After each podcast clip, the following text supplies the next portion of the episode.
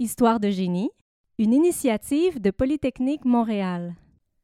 À l'animation, Martin Primo. Biology can do such incredible things about extracting energy from the environment. I would like to be able to create versions of simple microorganisms that could do the same thing to solve a human problem. Cette personne qui aimerait utiliser des micro-organismes pour répondre aux besoins de l'humanité, c'est Frances Arnold, une ingénieure de formation et co-lauréate du prix Nobel de chimie en 2018. Aujourd'hui à Histoire de génie, on vous raconte le parcours de cette scientifique qui a amené bactéries et levures à devenir de petites usines à fabrication de produits de toutes sortes pour améliorer nos vies avec un impact minimal pour l'environnement.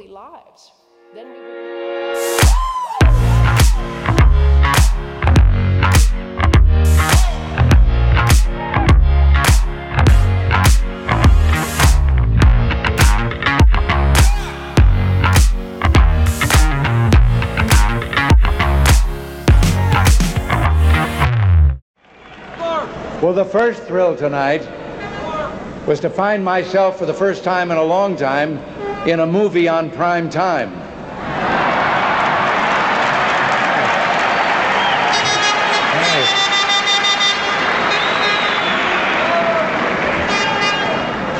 But this, as you can imagine, is the second big thrill.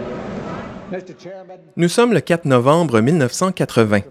Aux États-Unis, les Américains élisent un nouveau président, le républicain Ronald Reagan.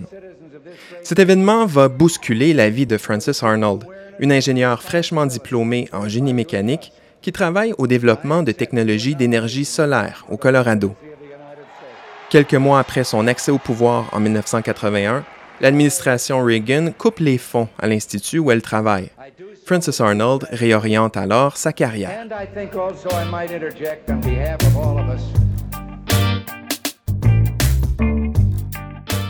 La jeune scientifique s'intéresse toujours aux énergies renouvelables, mais d'une façon différente.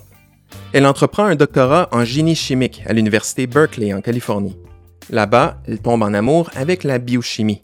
Elle en fera d'ailleurs sa carrière. Frances Arnold s'intéresse tout particulièrement à une catégorie de protéines qu'on appelle enzymes. Ces protéines agissent comme des catalyseurs de réactions chimiques. Ce sont des facilitateurs en fait. La lactase, par exemple, est une enzyme qui coupe une molécule de lactose en deux unités de sucre, un glucose et un galactose. Dans chaque être vivant, on compte des milliers de types d'enzymes différentes comme celle-là, chacune étant spécialisée pour assister à une réaction chimique bien spécifique. Frances Arnold entreprend de modifier certaines d'entre elles pour améliorer leur fonction et même les amener à en développer de nouvelles.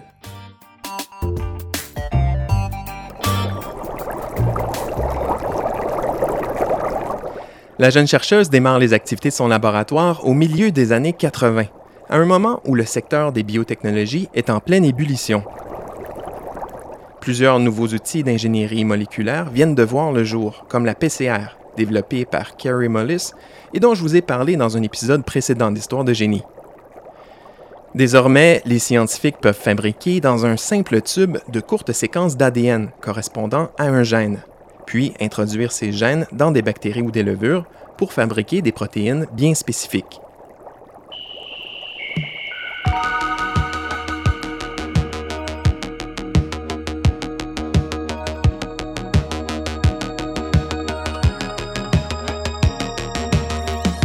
Frances Arnold utilise ces outils pour faire de l'ingénierie de protéines. Elle introduit des mutations dans des enzymes pour changer leurs propriétés. Un travail difficile parce qu'il n'y a pas toujours un lien rationnel entre la séquence d'ADN d'une enzyme et sa fonction.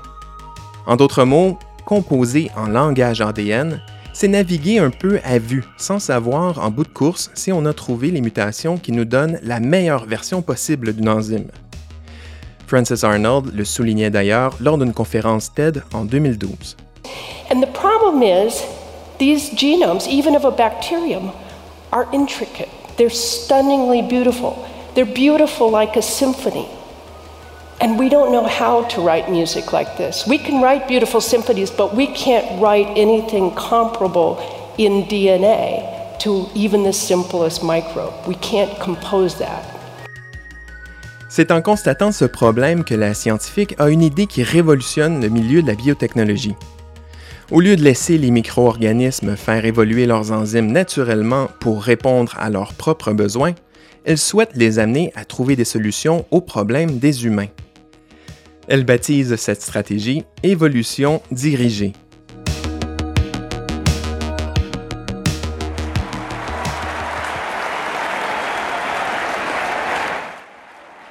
La première démonstration de l'évolution dirigée est présentée en 1991 dans la revue Biotechnology. Francis Arnold y montre comment elle fait évoluer en accéléré une enzyme en forçant des bactéries à se multiplier dans un environnement hostile pour elles et contenant un solvant organique. Les sont derrière la barrière.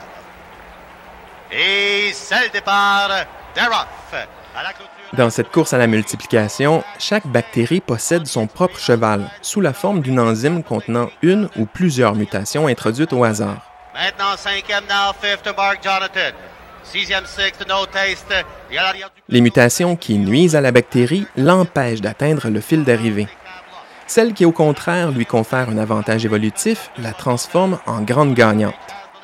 La bactérie qui a remporté cette première compétition officielle d'évolution dirigée renfermait une enzyme 38 fois meilleure que sa version originale pour réaliser sa réaction chimique en présence du solvant organique. La preuve que l'évolution dirigée fonctionne est maintenant faite. C'est le début d'une petite révolution.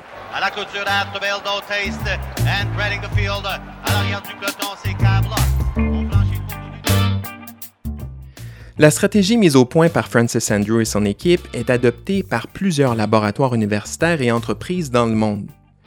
Désormais, on peut forcer des enzymes à effectuer des réactions chimiques qui n'étaient possibles qu'en laboratoire, en utilisant de grandes quantités de produits chimiques et des métaux lourds, néfastes pour l'environnement.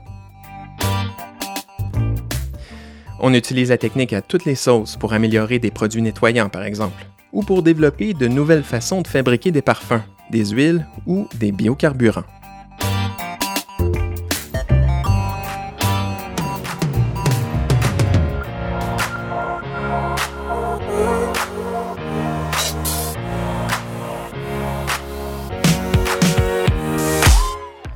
La contribution scientifique exceptionnelle de Francis Arnold a finalement été couronnée en 2018 par le Nobel de chimie. Aujourd'hui, l'ingénieur est toujours très active.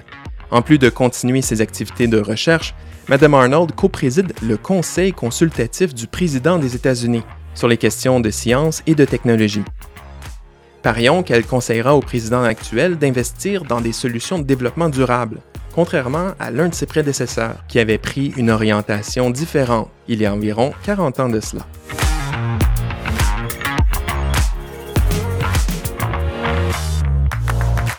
Voilà, c'était Histoire de génie. Pour ne rien rater de nos prochains épisodes, abonnez-vous à notre balado sur les différentes plateformes. Et pour les plus curieuses et curieux d'entre vous, venez voir ce qui se fait de plus impressionnant comme recherche à Polytechnique Montréal en visitant mon blog Le Labo 2500 à l'adresse polymtl.ca blog. Merci de nous écouter et à une prochaine histoire.